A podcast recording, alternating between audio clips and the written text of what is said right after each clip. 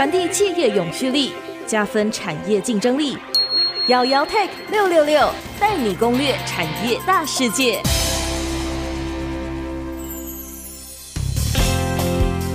这里是 IC 之音竹科广播 FM 九七点五，欢迎收听姚姚 Tech 六六六，我是姚姚姚佳阳。在今天的访谈正式开始之前呢，我想。之前有跟我们的听众朋友有聊过，瑶瑶 Tech 六六六在未来的节目里面会放进很多科技女力的元素。今天非常非常的高兴，我们特别邀请到高通业务开发部总监暨。高通台湾创新竞赛的计划负责人戴玉文戴总监来跟我们分享一些科技与女力他们的观察。那为什么会邀请戴总监来分享这个题目？原因是因为在他们看到的很多的一些新创团队里面，有很多优秀的一些呃女性创业家，或是一些女性的开发工程师，所以在女性的比重上。相较于其他的一些竞赛，其实是有比较多一些些，所以戴总监其实有看到一些发展的状况，所以我们特别邀请他来跟我们分享一些关于女性创业的一些观察，以及他的一些心路历程等等，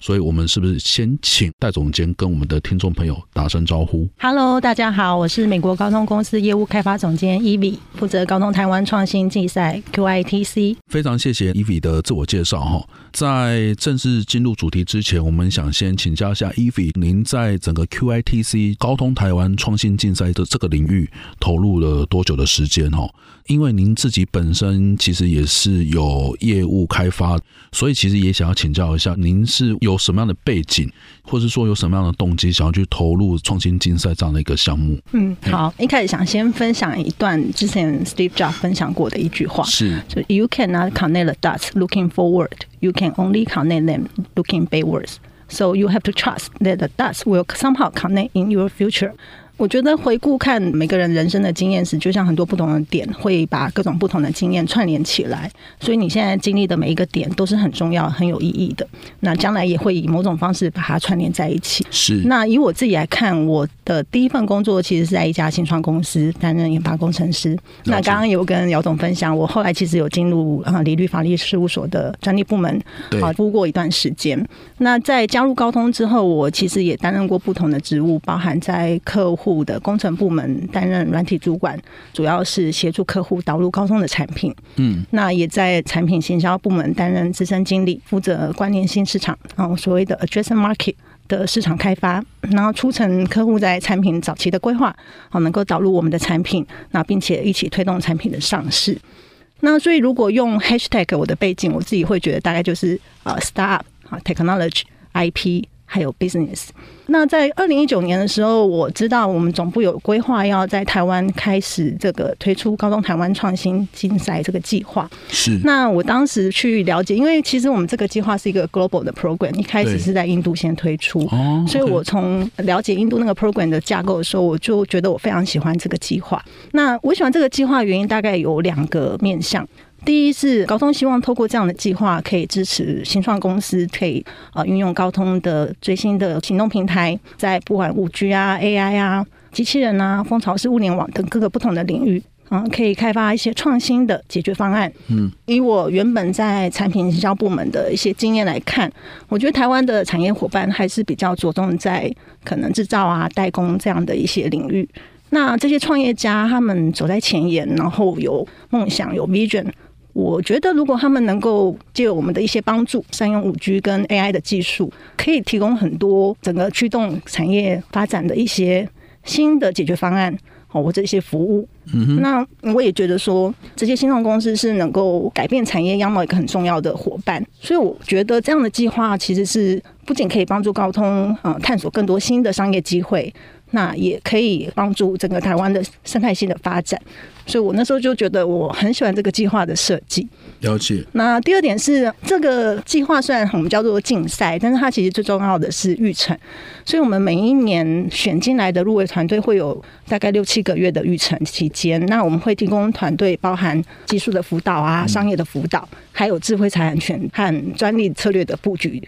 的一些规划。OK。对，那刚刚有分享我自己以前的一些 background。我那时候听到这个计划的时候，我就觉得我是很适合的 candidate，感觉是非你莫属的概念。对，然后我也觉得我从这个计划里面可以学到很多东西，对，所以我就自告奋勇，然后也蛮感谢公司，就是也让我担任这个计划的负责人。所以从二零一九年到现在，啊、呃，今年已经是第五届，也支持了大概快四十九家台湾的科技新创公司。这当中也蛮多新创公司后续也都跟高通嗯、呃、有建立比较长久的一些合作。伙伴的关系，OK，所以其实你们有预成这件事情，就是说希望是能够让他们这样的一个新创团队变成有点像是一家新创公司的概念嘛，从团队变成公司这样。嗯，其实团队。呃，要进入这个计划，一定已经是一个新创公司。哦，但是我们大概是选比较 early stage、比较早期的新创公司。是。那其实新创公司要成长，除了技术之外，还有蛮重要，就是刚刚提到商业，还有包含智慧财产权这一块。是。所以我们是提供三个角度的支持，然后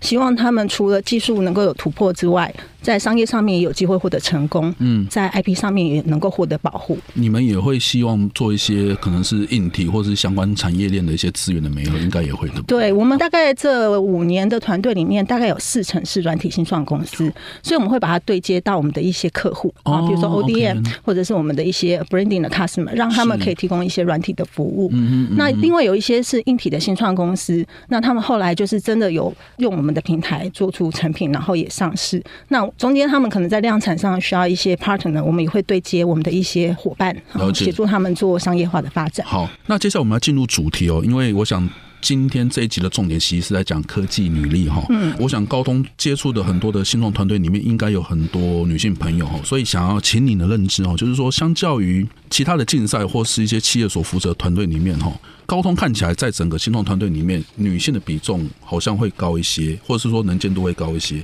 那您会觉得这是一个巧合吗？还是说背后有些什么样的原因？嗯，坦白说，我们每一年从收到的报名的新创团队里面，呃，女性创业家报名的比例，相较于男性创业家还是低的。那我们自己这五届团队里面，女性创业家的团队大概是六家，所以是十二 percent 左右。然后，如果我们把它广泛一点，纳入有女性的领导者 CSO 的带领的团队，大概是十家二十 percent。对，那。我听说这样是应该是相较起来算高，但我们自己是觉得还是不够。那还是有努力的空间。对，那为什么我们会期待可以看到，或者是跟更多的女性创业家或带领的团队合作？主要的原因其实可能可以从一个美国的一个研究来分享给你看。美国的研究里面说。在美国人口五十一 percent 是女性，可是美国专利局里面女性发明人却只占十三 percent。哦，这代表什么意思？还有很多可能的发明家，他们没有把他们的可以做的事情，把它去诉诸这个发明。那如果我们有更多的发明家，其实有更多的新的解决方案，或者是能够解决更多样化的问题，其实对。整个社会发展是更好的，所以我们一直觉得这个多样性其实是很重要。那不管发明或创新创业，这个多样性都是很重要的。所以我们一直很期待说能够有机会可以跟更多的女性创业家或女性带领的团队合作。嗯，以 QITC 的计划而言，我们倒是没有特意说让女性创业的新创公司在初选过程中有特别加分。我想评审看团队的角度都是一样的，但是我们的确在选团队的时候，我们每一届。都会尽量希望能够同一届的新创团队可以选择解决不一样角度的问题。了解。那原因是因为我们希望可以促进更多不同产业的创新。另外，这样子的话，同一届的团队虽然是个竞赛，他们自己也会有一个同梯同学，可能有一些跨呃跨团的合作的一些团队的交流。对对。所以可能也是因为我们这种尽量在同一届选择解决不同问题的这样子的选择方式，也让我们比较有机会选择到。可能做不同题目的，大概像女性创业家或比较也比较容易可能切入比较特殊的一些题目的角度，所以我后来回想起来，也许是这个原因，让我们有机会可以跟比较多的女性创业家合作。所以团队的选择上，会尝试想要让想要去解决更多不同议题的团队进来，然后其实选择性可能 maybe 可以变得更多。再加上就是你们也很希望多元性这件事情上可以有更多的琢磨，可能 maybe 也让女性的一些创业家或是一些可能是研发人员在。新创团队上里面可能会有更多的一些发挥。嗯，听起来是这样子，所以其实，在你们有看到这个女性的比重上，相较于其他的一些竞赛，似乎就变得比较高一些。不过我们也还在努力啦。我觉得其中一个努力的方向是我们也希望能够多制造一些 awareness，因为像我们大概过去几年已经连续举办好几届的，就是 Women in Startup 的论坛，那就是希望能够。制造让更多人看到优秀的科技领导者或创业家的机会。对，那让这个环境会觉得说，哎、欸，女性投入新创或者是当领导者是一个很自然可以选择的一个职业规划，就是理所当然的概念，是理所当然的。对，那我们我觉得这个 awareness 这件事情是，像我每一年举办，都还是会有 partner 问我说，哎、欸，你们每一年举办这个题目会不会就是跟前几年一样？我会认为其实还是不够。就是这个 awareness 是需要不停不停的努力，不停不停的去让更多人看见。所以我其实是非常支持你，就是觉得在这个节目里面可以加入更多科技女力的一些相关的题目，这样子。所以看起来是英雄所见略同，就是科技女力这个议题不是只有我特别重视，其实很多公司其实也很非常重视这样的议题。那我们就先到这边，我们先休息一下下，稍后再回来。瑶瑶 Take 六六六。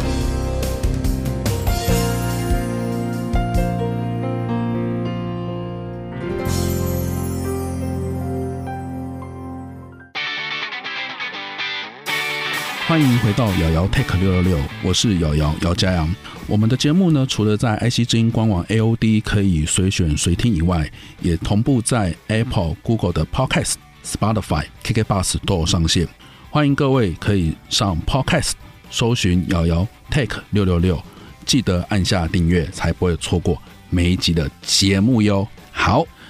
刚刚其实我们在前面有访问到高通的 e v 哦，他在高通台湾创新竞赛这边其实也负责了一段时间。然后呢，从整个竞赛的主轴或是一些规划来看，高通希望能够从很多元性的一些议题尝试去做一些不同的一些处理。所以其实高通的团队一定的比重其实都是女性的一些可能是创业者或是一些女性的一些研发人员哈。我想接下来其实就是也想要请教一下 evi 其实我们对于女性啊在科技职场领域的印象大概就是有几个特色，但是我觉得有点像是既定印象，比如说像是沟通能力不错啊、细心，然后 EQ 可能也比男生还要来得高。除了这些特色以外，以 Evie 观察这些女性朋友在新创团队还有没有展现一些其他的一些人格特质？我其实觉得，以科技产业这个特殊的产业而言，嗯，我认为女性最大的优势或者是特质，其实反而就是我们不一样，我们有不一样的观点，然后可能会提出不一样的解决方案，而且我们更在乎我们做的事情是不是有影响力的、有意义的。所以，其实不管在科技研发或者是创新创业，这个不一样的思维，往往可能可以促成一个技术上的突破，或者是说让一个计划更完整。所以我常常会跟年轻的女性说，我们在科技业，我们是关键。少数重要的关键少数这样子，所以其实女性在找寻机会或者是建立团队方面，当然就像你刚刚提到的一些特质之外，也通常能够以比较多元的包容的观点哦，去寻找她的团队，或者是去改变她的一些经营模式。我自己会觉得说，我看到的一些女性创业家，她们蛮重视自己所投入的产业跟机会是不是符合社会的一个目标跟理念。然后他们在推动业务发展的过程中，也更重视团队的发展跟事业的一些永续性。那我蛮推荐大家一本书，叫做《同理心优势》的 Empathy Edge。那在书中，其实作者有提到，一个有同理心的企业，通常能够更了解。消费者啊，并且也能够营造一个信任合作的组织文化，那这样其实也能够更增加整个整体的获利能力。所以我觉得同理心这件事，它虽然是一个比较 mental 上面的概念，但是它事实上代表的是，它可能有机会创造更长久的一个获利的一个模式。那我觉得这是我自己看到女性在创业上面的一些优势跟特质，所以我就蛮鼓励大家，其实可以去发掘和拥抱自己一些不一样的特质或个性，相信自己有足够的能力可以去挑战一些新的机会。那大家都有机会可以为这个社会产生一些更长远的一些影响力。您刚刚其实有提到同理心这件事情，所以在面对市场或是面对客户的时候，在解决问题上，同理心这看起来会是一个很重要的个优势。我可以理解。成这个样子，对，因为其实同理心可以帮助你更能够找出这个产业或者是客户的痛点。嗯，然后再来，这是对外，对，那所以你比较能够真的找到这个市场需要的地方。对，那对内的话，有同理心的管理者也比较能够营造一个关怀合作的一个工作环境。因为其实新创其实一开始真的是需要你的团队是信任你，然后可以跟着你一起走得远。所以如果是一个有同理心的领导者，比较能够让团队可以凝聚，然后可以走得更长远。所以您会觉得？以有这样子的一个特质的团队里面，它的发展会不会就会比其他的团队还要来得更好？我举个例子哦，比如说以前台湾的科技产业的思维就是做东西就开始卖，可是他不见得会真的很了解客户的市场需求。我觉得的确。台湾的科技产业发展到现在，还是会有类似这样的一个元素在这里面哦。所以，当然从客户导向这件事情在 feedback 回来，也是大家一直很强调这件事情。所以，您这边在新创团队或者一些相关的一些机制上，是不是有看到这件事情上是有更出类拔萃的表现？我觉得科技人蛮容易都会觉得先想到我的技术很强。对对，但是其实如果要变成一个商业的话，其实蛮重要的，就是像你刚刚分享到的，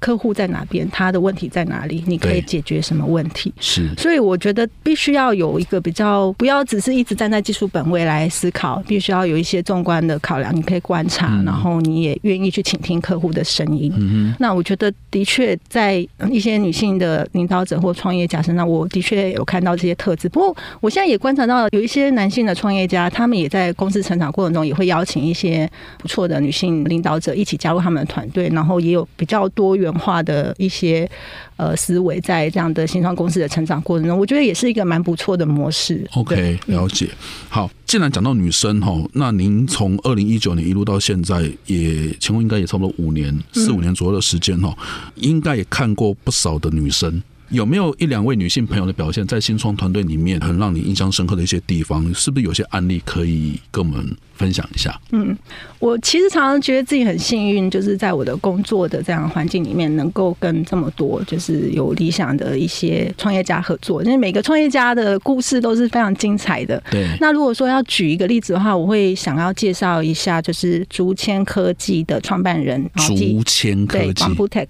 的创办人暨执行长 Linia。那他们公司主要是在致力于发展 AI 心理健康的领域。确认一下，竹签是那个竹签吗？谦虚的谦哦，那竹是绑，就是竹子的竹。竹对，因为他就是他那时候会取这个公司名字，就是希望他们公司就像竹子，因为竹子是空心的嘛，然后是一个很谦虚，然后可以聆听客户的需求的一个公司这样子。那我会想要举他当例子，主要是有两个角度，因为 Linia 的创业的背景是因为他本身曾经患有忧郁症。这段经历让他选择以心理健康的服务哈当做议题来创业。那他也希望透过科技可以提供更多就是心理健康的专业服务，让有这样子的患者可以能够得到一些帮助。那另外就是他本身其实不是念。资工或电机方面的背景，他其实是心理智商的背景，但是他却创了一个科技的公司。那他自己常常会开玩笑说：“我连一句程式都不会写。”可是他可以带领一家科技新创的公司，然后开发出用 AI 去做语音的情绪分析，能够透过语音辨识来提供建议这些聆听者啊一些不管是音乐啊或者是一些解决方案，然后预防他们的忧郁症再发生。这样子，我觉得他会让我看到就是。第一，他自己对这个题目是很有使命感的，因为他自己有这样的一些经验，所以他他在执行力上面是非常强的。然后再来，虽然他是心理智商背景，但是他在管理团队方面是他是利用很多的沟通，好让团队了解他看到市场上面的需求跟需要什么样的方案，可以真的帮助到这样的族群。同时，他也很信任他的科技团队在执行上面。对，所以我会觉得说，他是一个很好的例子，就是你不一定是要念理工背景，你也是可以做科技创业的题目，透过科技去帮助你解决你看到的那个场域或者那个产业或者是某个特定族群的问题。所以就是那个 App，你们有提供一些软体的开发工具？对，他用一些 AI 的分析去倾听，就是这样的患者，然后从那些情绪的分析里面去给这个患者一些建议。所以你们连帮他做一些 AI 的 model training 都对，我们会提供一些协助，比如他在做一些 AI 开发的时候，我们的工程团队会给他们一些协助，这样子。哇，对，所以这个团队好厉害哦。对，他就是因为后来他就觉得说，也许有一些事情他可以做，嗯嗯嗯，对，然后他才决定要做这个题目。然后这个应该也有要过一些相关的认证跟法规？如果是治疗的部分，他如果真的就是需要到心理治疗师的直接的治疗部分，他还是会帮助他导入后面的对接这样子。是，嗯，听起来很厉害，就是第一次听到这样的一个 case。对，所以其实它是一个表达说，其实不同的背景，你可能都可以观察到你自己自身，或者是说你重视的领域看到的一些问题。那透过科技，透过 AI。你可能可以有不同的解决方案。OK，所以其实解决议题这件事情上，其实也是蛮重要的一个 topic，就是怎么去看到一些现象，看到一些问题，怎么去做一些处理，然后让某一个领域可以变得更好。OK，好，我们今天的节目就到这一边。今天其实听到很多关于女性在创业这一块，其实有她的一些独到之处，然后包含像是同理心这一块，其实也非常非常重要。好，那我们今天的节目就先到这边，我们瑶瑶 Take 六六六，下次见。